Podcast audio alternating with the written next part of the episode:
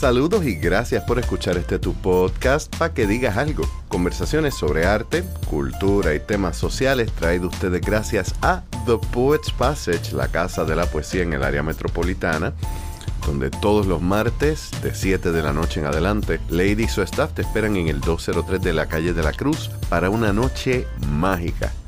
Y gracias a la gente de Kings of Art, quienes mantienen mi pelo al día, los mejores barberos están en la calle Hostos número 3, sur en Guayama. Recuerda para barbería, dreadlocks, tatuajes, piercings, venta de arte y mucho más, llámalos al 787-864-7060. Y si vas a hacer cita para dreads, llama a Kike Cacique de mi parte al 787-557-3770. Y por último, gracias a la gente de mi librería favorita, la librería El Candil, localizada en la calle Unión número 93 en Ponce.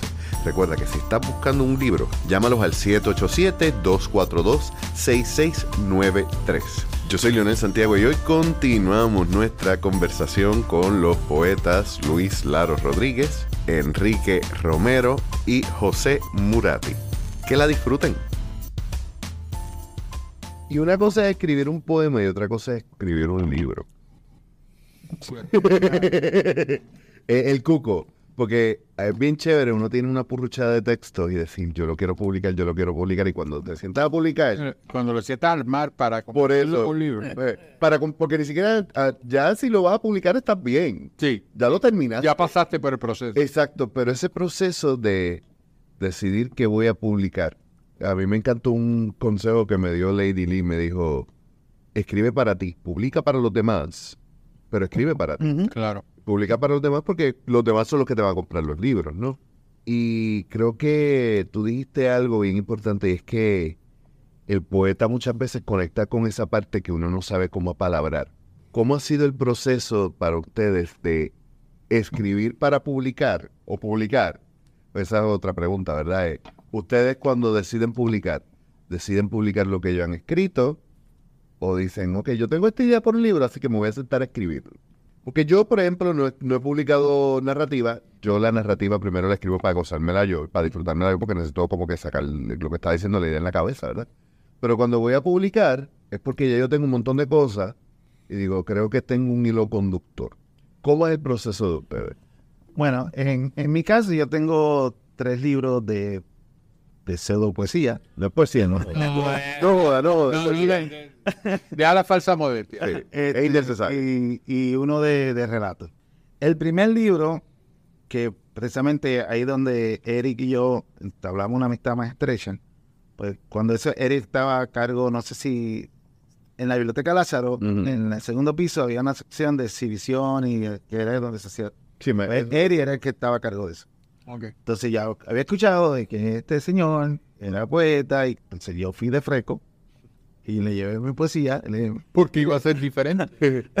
"Ay, ¿qué tal si te chequea esto? Entonces él fue como que el- la primera persona que leyó lo que la- las cosas que escribía y de ahí surgieron dos libros. Surgió el primer libro que era es un libro de poesía ecológica que se llama Entre la sombra y el albedo que lo publiqué en el 86 Paréntesis que te tengo que hacer una, la- te tengo que hacer la pregunta porque me es curioso, ¿verdad? Tú eres un científico ambiental, Exacto. que es como que las ciencias y la, la literatura se supone que esté desconectada. No, pero- es divorciada. sí, sí, pero aquí tenemos a Luis Enrique también que... Eh, Siempre se ha dicho eso, pero... pero no, porque pero William Carlos William era médico y, y pasa, tú Por- sabes. porque la ciencia es poesía. Sting O sea, no- Mi, mi viejo dice que las matemáticas son bellas, yo no lo veo. Eh, yo, yo tengo traumas con los números, pero puedo entender lo que tú dices de que la ciencia es bella porque te maravilla cuando tú conoces cómo funciona el universo. Y, y so- y dijiste una, una cosa bien clave. Yo creo que parte de lo que nos hace apreciar la poesía es que no hemos renunciado a nuestra capacidad de maravillarnos.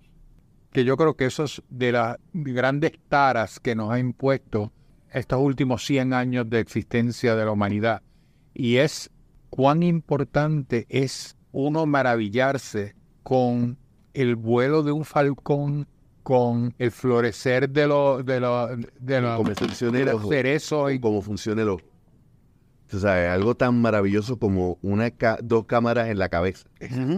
cómo eh, eh, se cierra y se abre ese ese La retina, sí. excelente sí, es, es- un esfínter que deja entrar la luz que lo que se reproduce en una cámara la capacidad de, de recoger esa imagen con luz pintar con luz que a su vez entonces es la clave de la cinematografía Tú pintas con luz. Dejar de maravillarse es renunciar a la humanidad. Porque entonces tú te conviertes en, en- en un robot Que está aquí para cumplir con unas funciones de producción. To- Todo, Lo que- todo es ciencia. Lo que pasa es que el científico ve el astro, el poeta ve la luz. Ah, qué buena imagen. Eh. Qué buena imagen. Qué citable el tipo. Qué, sí, sí, sí, sí. So, Ya se acabó esto. ya podemos recoger aquí, hasta aquí nuestra parte que Dios le bendiga. Vamos a pedir la, vamos a pedir la ofrenda. Tú me prometes que tú vas a sacar mi próxima frase de- de- del podcast.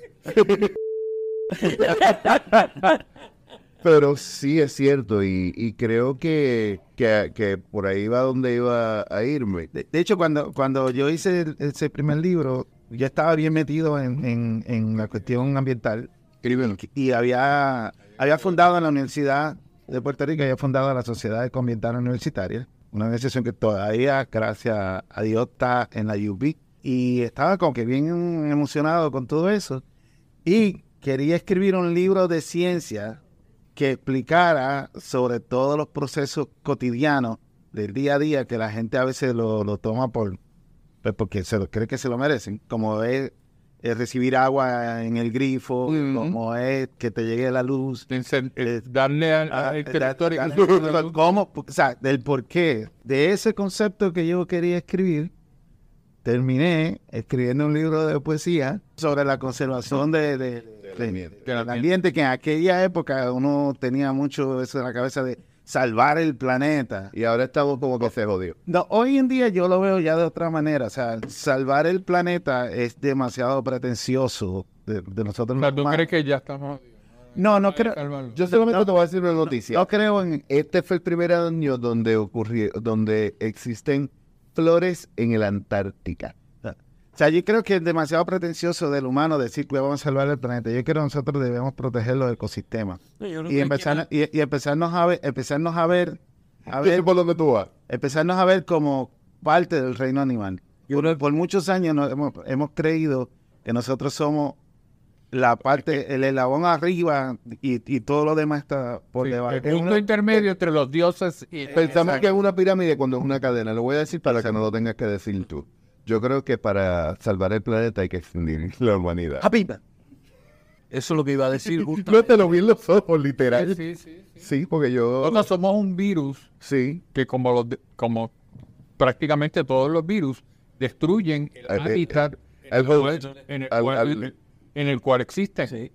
Pero por otro lado también construimos muchas cosas y yo creo que ese... el- Somos ahí- ahí- ahí donde- creativos, do- donde tanto tenemos para, la, para la creatividad como para la destrucción. do- donde tenemos que empezar a vernos más parte de- del reino animal y respetar los ecosistemas. El ser humano nos estamos concentrando en ser más individualistas Bueno, y, bueno, eso es parte del sistema. y, y- y nos estamos olvidando que, que son- somos una especie que sobrevivimos al igual que cualquier otra especie. Segundo, exacto. A mí me encanta como lo decía Saul Williams. No man is li- an island, but I often feel alone. Sí. hmm, Y es... Y hay que empezar a dejar de ver la cuestión ambiental como una cuestión romántica. Sí.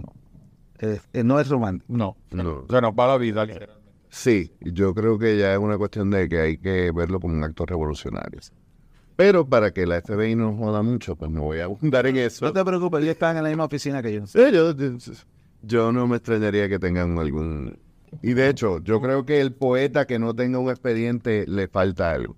Yo creo que el poeta que no está para señalar hace una cosa bonita, pero podemos hacer mucho más. Bueno, los libros de ustedes, porque ya yo me cogí ahí como 10 minutos. ¿no? sí. Y entonces, exacto, eh, Murati o Luis Enrique, Los libros aparecen porque ya tenían algo, dicen, tengo una intención. Mire, yo te voy a decir, Mm. yo escribo lo que me da la gana.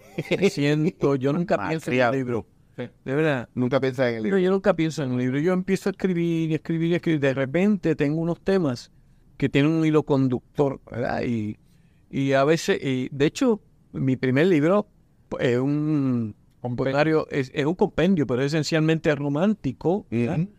Oh, cuatro lunas, ¿no? Casi cuatro lunas, sí. Muy bueno. Pero es es una es medio críptico, medio surrealista, pero también tiene una eh, hay fases de la luna donde donde miro la sociedad, ¿verdad? Donde miro Sí, el poema que tienes de Gaza a mí me destruyó. O sea, cuando tú haces esa comparación entre las palas cayendo del cielo con el maná, eso a mí me... Eso está en cuatro. sí, casi cuatro lunas, sí. Es, que ¿Qué ese poema ¿Lo publicaste hace cuánto? En 15, 16 creo que fue. Sí, en el 2016. Ujú, Y verás. Hacen ocho años. ujú. Y, Tiene una vigencia y mira, exacto, y tienen vigencia más que más nunca. que nunca. Eso, lo- volviendo de nuevo a- al punto original, o sea, una fotografía. Y tú, Murati, ¿cómo tú escribes un libro? Igual que Luis Enrique, yo escribo, escribo, escribo. Fíjate, Mar Russo me preguntó eso en Nueva York.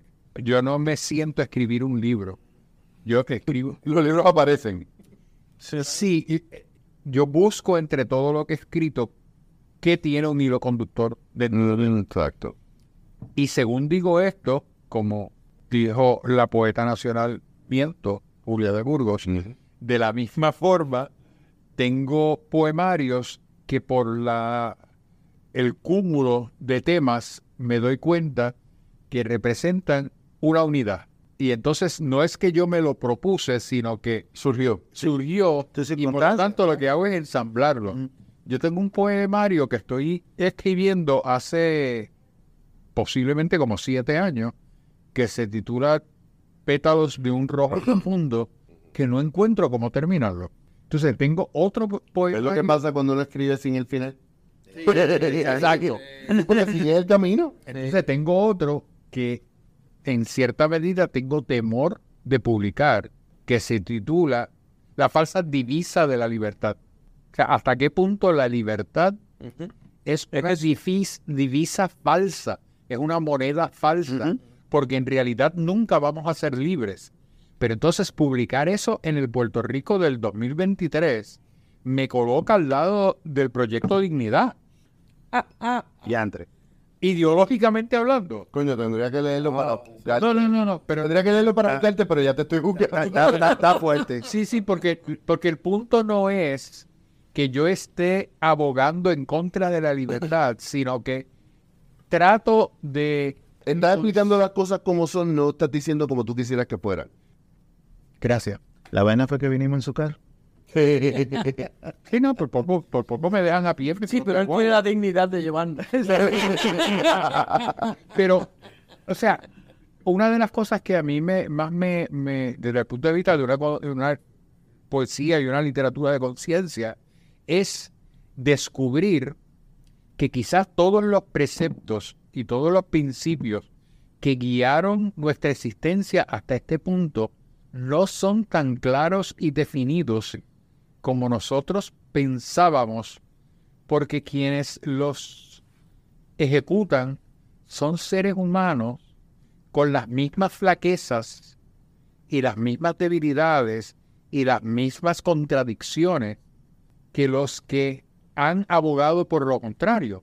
Entonces, ¿cómo separamos lo que son las intenciones justificadas y, y reivindicadoras de lo que es la libertad, en el caso nuestro, cuando mucha de la gente que usa el mismo discurso están abogando por lo contrario? Donde los extremos se tocan. Sí, sí. Yo siempre he dicho que todos los ideales, todos, lo correcto y lo incorrecto, están siempre representados por los más estúpidos de sus seguidores. Incluso lo correcto. Wow.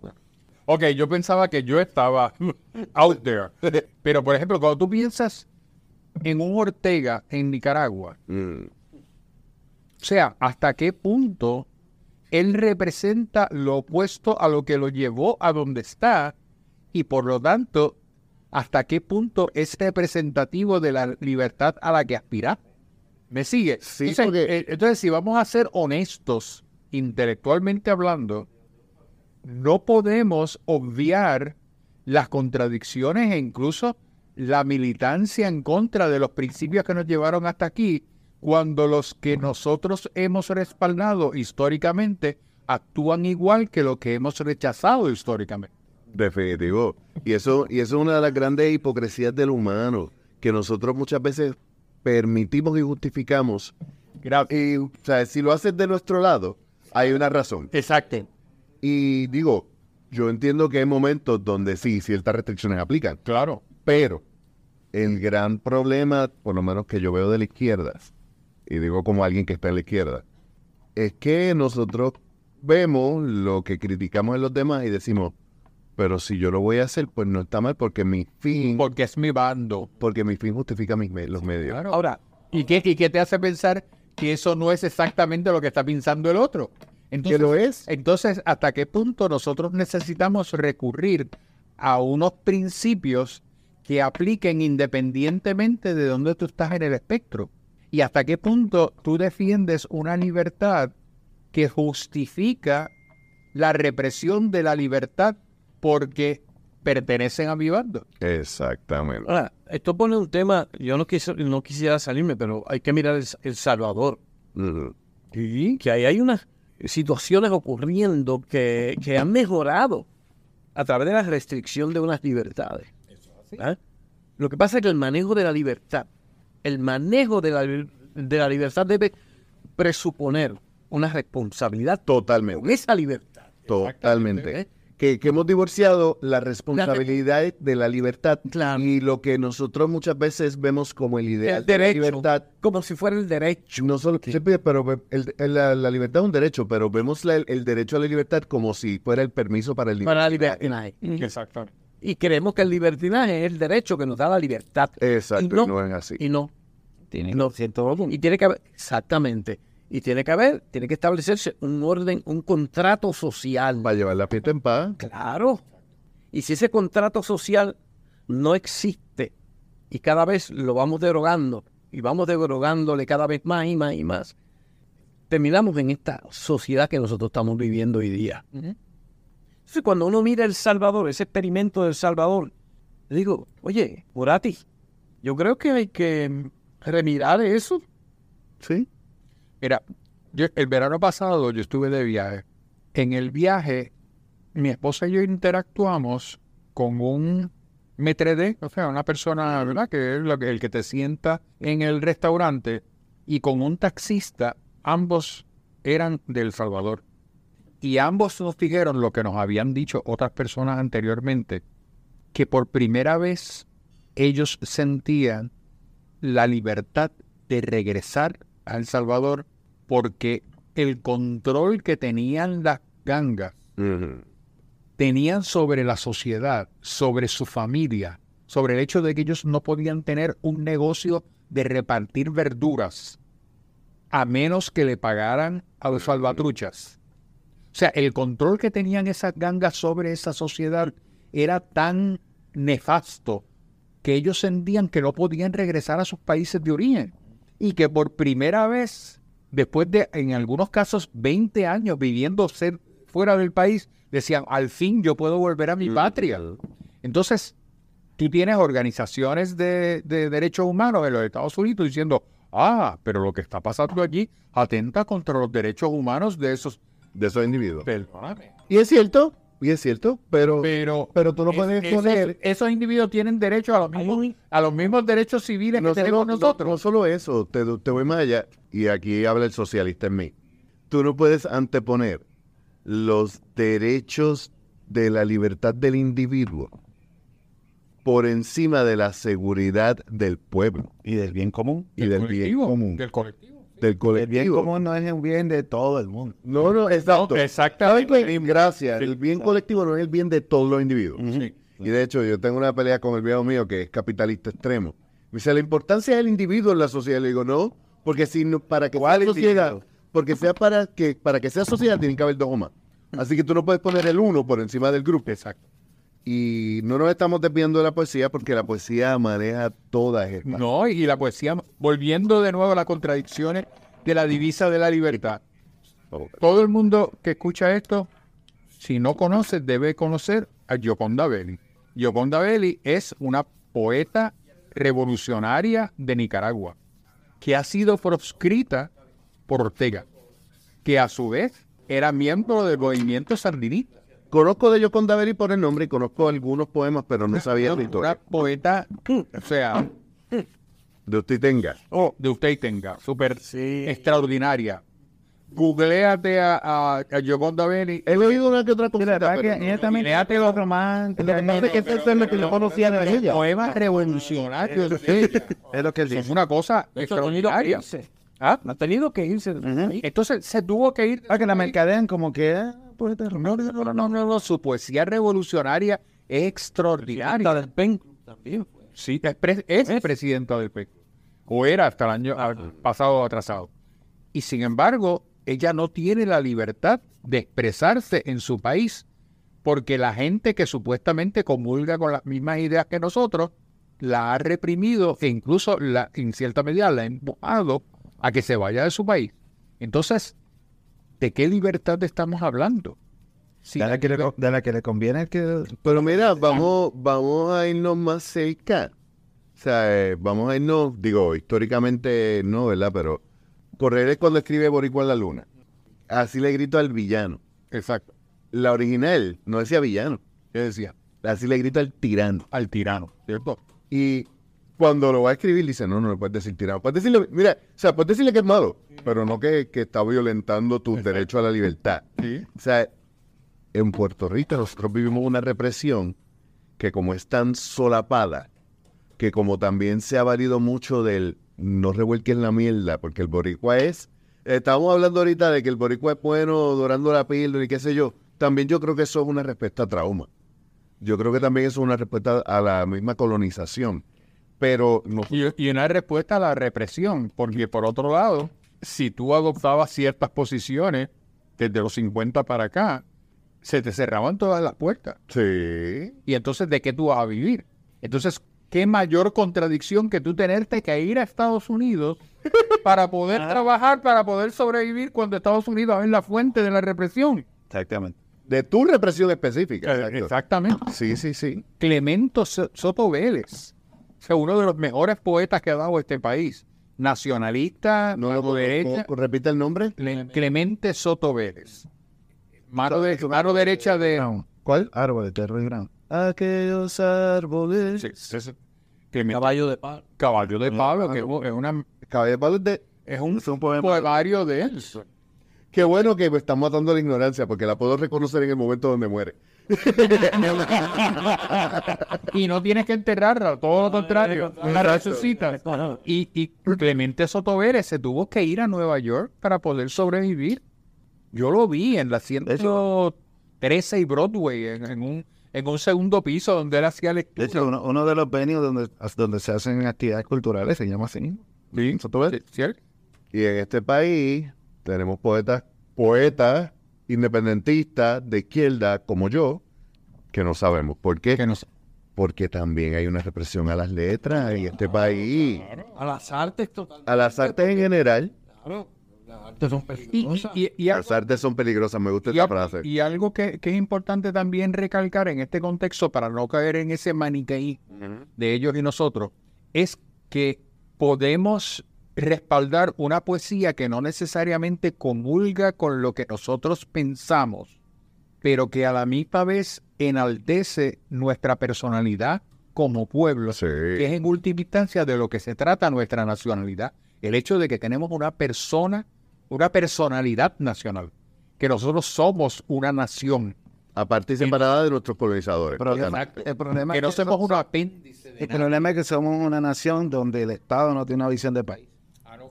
Sí, definitivamente yo creo que la el individuo de la aquí colonia. tiene más... Esa es la Sí, de la colonia. sí, porque es que una colonia no puede... O sea, No puede tener personalidad propia. la colonia no puede progresar más allá de la necesidad del Y, colonizador. to- y todo lo que nos dirige hacia desarrollarnos más como país, pues lo siguen tirándose el suelo. O sea, por eso que Pero entonces, ahí está, ahí- hay, ahí- un poco reconocimiento de lo que es la cultura, ahí sa- lo que- ahí surge- lo que es la literatura. Hay surge un desafío bien grande para la izquierda y es que cómo nosotros podemos aspirar a ser un país independiente sin contar con todos los que comprendemos la colonia, incluyendo los empresarios que históricamente han estado alineados con la colonia, con el imperio.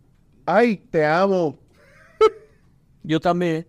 Nosotros también. eh, Me acaban de regalar Mujer u Hombre u Hombre o Mujer de Clemente Soto Vélez. Ahí está. Ave María. yo conocía a Clemente Soto Vélez. Yo lo conocí en Nueva York también. Eh, Yo en, en la casa voy. Déjame, déjame meterlo en el bulto hasta que se arrepientan.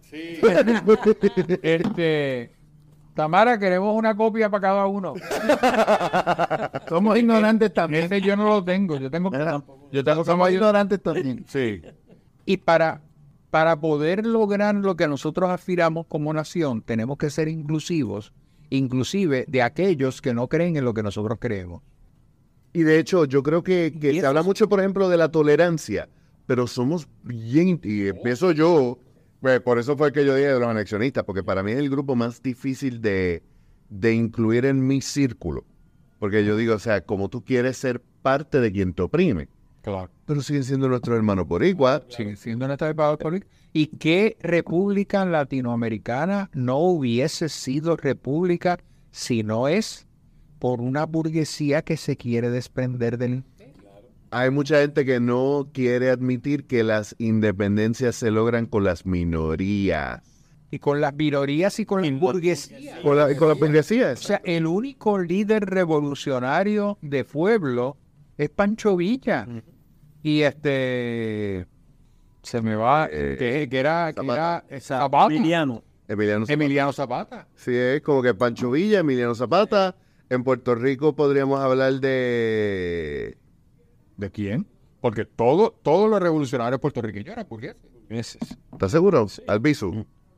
Albizu venía de una clase trabajadora, pero estudió en Harvard. Sí, pero, pero, no, pero no era una persona de dinero. Ah, no. Tuvo unas no, no, oportunidades. No estoy diciendo de dinero, pero estoy diciendo de personas que provienen de una clase media. O sea, quienes han movido la historia tienen unas oportunidades que a veces como nosotros queremos romantizar a esos personajes, se nos olvidan que tienen unos contextos que muchos de ellos vienen de unos privilegios. Betance. Betance era un médico acomodado en París. Luis Belvis se fue a viajar por América Latina. Que a veces podríamos decir que lo hermoso de ellos no es que vinieran de abajo, es que rechazaran la comodidad del que privilegio. rechazaron el privilegio del cual venían para procurar el bienestar de la mayoría. Pero sigue existiendo ese privilegio de donde viene. Volviendo acá. Pero a- ataca, eh, ¿sabe? Ataca a la gente de su propio bando como si fueran del bando opuesto. Eh, Entonces, ¿a, qui- a quién, ¿a quién tú estás sirviendo cuando tú atacas a la gente de tu, de tu lado de la cancha? Estás sirviendo al fucking sistema que tú dices que, que estás este, combatiendo. Y eso es un problema que tiene la izquierda que la, yo, Gracias. yo tengo un pana que es de, de centro derecha. Que es una izquierda light. Sí, no, en Puerto Rico no hay izquierda izquierda. Hay dos o tres que son izquierda y reaccionarios. Que Pero ha pasado por, por, Pero yo por soy- mil vainas. yo soy centro izquierda y tengo este pana que es centro derecha. Y entonces nos pasa- Algo que es un pecado. In- este, eh, ¿cómo ser se de centro es pecado. Sí, sí. ser de centro pero es ser, pecado. ser centro izquierda. ¿Cómo tú vas a ser centro izquierda? Eso es intolerable, tú sabes. No, Es, es que nosotros somos cuatro. O sea, eh, por decir, en la izquierda somos cuatro. Y, y hay seis organizaciones. Exacto. Sí. Entre Y entonces, la cuatro. derecha, Sí, sí, sí. la derecha está cabrona porque a oprimir se, se ponen de Es un acuerdo. Son un monolito. Monolito. Gracias. Y entonces palabra. la izquierda para ayudarse a sí misma. Porque no es ideológica, no hay filosofía, no hay contenido, contenido ideológico en, en la derecha. El protagonismo. Es protagonismo. Es que yo, yo quiero ser el próximo Che, Guevara. interesa que se salve el mundo, lo quiero salvar yo. Yo, bueno, yo. Yo quiero ser el próximo Che Guevara. Pero ¿qué ha pasado ahora mismo? Que eso no, no, ni siquiera es de izquierda. ¿Qué ha pasado? Que no acaban de anunciar la unión de... de Los MVC y el PIB. o sea, que ¿por qué? Porque, porque es una alianza para dos candidaturas. Exacto. Natal para San Juan, si es que se tira para San Juan, que, que yo creo que sería una pérdida de tiempo, o Natal para el Senado, y este, pero que ahí me imagino que es que está el tranque, Ajá. porque el Dalmao, pues claro, para, la- No para la gobernación no ser- que no no va a salir. la- la gobernación. Pero eh, Natal, que sí tiene un, un, un- un- una- un segmento grande del, del independentismo realengo, si se tira para San Juan no tiene nada que buscar porque Miguel, Miguel Romero, ah, la obra que ha hecho pavimentando las carreteras es La suficiente, imagen. La imagen, tú sabes. es, es suficiente para Pero ganarle la alcaldía de nuevo. Entonces Nadal se desperdicia, Para, Nadal para mí sería mejor idea para Washington. pero tampoco va a salir. No, no, o sea, no es que estoy diciendo que salga. Por eso, Estoy diciendo que pero-. Claro, pero yo creo que lo que debe hacer es postularse para el Senado, salir eh, como senador y desde el, eh, Y va a salir. y desde, desde el Senado, entonces continuar la lucha. Pero si se tira para San Juan, no va a ganar. Y, y el Y PIB si- va a dar para ser gobernador. Y, y go- el, el PIB es nosotros primero y todos los demás hagan fila. Sí, yo... Yo, Yo no voto por el PIB, yo Yo- siento por, yo he por votado- ustedes. yo he votado hasta por candidatos del Partido Popular. Si se lo merece. Si se lo merecen, se lo merecen. O sea, de hecho, mi papá es anexionista y es bien gracioso porque por muchos años nosotros vivíamos en el área metropolitana y él bajaba a Ponce A votar. a votar por Churumba Bien Por- hecho, porque decía él es popular, pero pero es nacionalista. En su práctica, sí, era un tipo que quería el bienestar del pueblo. claro. Y no que vamos volviendo a amarrar a la cuestión de la literatura porque es el problema de los poetas. Somos tan idealistas que nos hablan de hablar un mejor Sí, futuro. tenemos que- ¿Está Pero- grabando todo esto? Sí, claro que sí. Pero no, pero no, va, a salir, no va a salir. Esto va a ser un palo para editar, chacho. Va a ser un dolor de cabeza bien chévere. Se te cae el post. Este, cuando a mí me quemen en la plaza pública de Río Piedra, pues tú dices que fue como resultado. Está bien, no, no, Pero esto lo va a editar. esto se llama para que diga algo. está- eso es lo bueno. ¿Sí? Para que diga algo por última vez. Por última vez. Y para que él edite algo. Exacto, ese es mi trabajo. La- Y Aquí eso es más atrevido que tú. Yo digo las cosas que tú. eh, También Luis Enrique, pero no. Luis Enrique, para ser actor es un tipo bien comedido. Sí, sí. Pero, pero por eso es que tiene el standing que tiene a nivel nacional. Hay una pregunta que yo no sé si se la han cuestionado, pero que la empecé con cuando Laro empieza a hablar de poesía ecológica. No sé si ustedes se lo han cuestionado, pero viniendo de unos bagajes tan disímiles, viniendo de, de unos estudios que no son lo que la gente piensa que los escritores estudiaríamos. ¿Cómo esos estudios, como esas experiencias de vida que no tienen que ver un carajo con la literatura, ha informado su poesía? Yo creo que, como quizás como dije al principio, la poesía está en todos los lugares. Y lo que hace, por ejemplo, alimenta, alimenta el lenguaje, alimenta la mirada, alimenta la investigación. O sea, el ojo de un científico es una mirada escrutadora. O sea, tú aplicas ese ojo de científico a la poesía. Sí, sí. Y por eso quizás un poquito, eh, en ocasiones un poquito este, críptica la poesía, porque quizás tiene eso, pero también, también tiene la musicalidad, porque la música está ahí. Sí, en tu caso también tú eres músico, o sea, Aspirante a músico, ¿verdad? Y aspirante a actor, y aspirante a todo. Y ahí hay una confluencia de todas. Entonces se crea esa amalgama. Yo, yo, yo creo que es como, por ejemplo, Julia, ese poema que, que es eh, el uno sobre, ce- eh, sobre cero, el infinito, ¿no? Ah, es- Sí, el, el- el- eh, sí. uno, uno dividido entre s- cero, la nada, Sí, sí. Yo no, no lo puedo, eh, pero Mm. estoy parafraseando, ¿verdad? Es que se me ocurre ahora a través de tu pregunta. Yo creo que le, nos permite una óptica amplia, ampliar la óptica eh, y poetizar sobre eso. claro.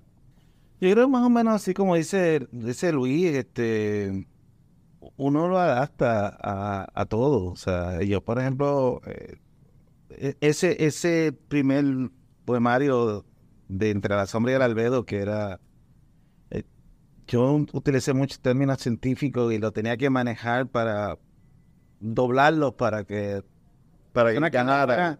Exacto, que, y personas que no están en la ciencia pues lo entendieran. De hecho, el libro se llama Entre la sombra y el albedo. La primera página del libro explica lo que es la sombra, lo que es el albedo. Y todo el mundo que ve el libro me pregunta, ¿y qué es el albedo? Eso te iba a preguntar, porque dice, pero está ahí en el libro, la definición. o sea, y como quiera, ¿no? Pero también parte, mi desarrollo como fotógrafo también, yo lo utilizo mucho en, en, en Wilson, la, las imágenes poéticas. Y, y nada, es, es- es como tú dijiste al principio, o sea, es escribir para ti, pero pensando en que estás publicando para otro. Entonces, por eso es que a mí me gusta escribir cosas que, respetando obviamente cómo escribe cualquier otra persona, que sea lo, más sencillo que yo pueda escribirlo, pero que a la misma vez diga algo. Que la persona que cuando lo lea se lleve al... Y aunque todavía queda bastante de esta conversación, vamos a dejarlo hasta aquí el día de hoy. Como siempre, en las notas del episodio van a encontrar los enlaces para contactar a nuestros invitados y los enlaces de nuestros auspiciadores. Por último, te recordamos que está en nuestro sitio en internet, paquedigas.com, y que nos puedes encontrar tanto en Facebook como en Instagram. Y bien importante, nuestra tienda. Tenemos camisas, tazas con diseños y frases de artistas boricuas, tanto artistas visuales como poetas. Y recuerda que 100% de nuestras ganancias van a artistas puertorriqueños y a gestas como el podcast y otros eventos que estamos fraguando. Por lo cual, comprar en nuestra tienda siempre es invertir en nuestra cultura. Nos escuchamos la semana que viene.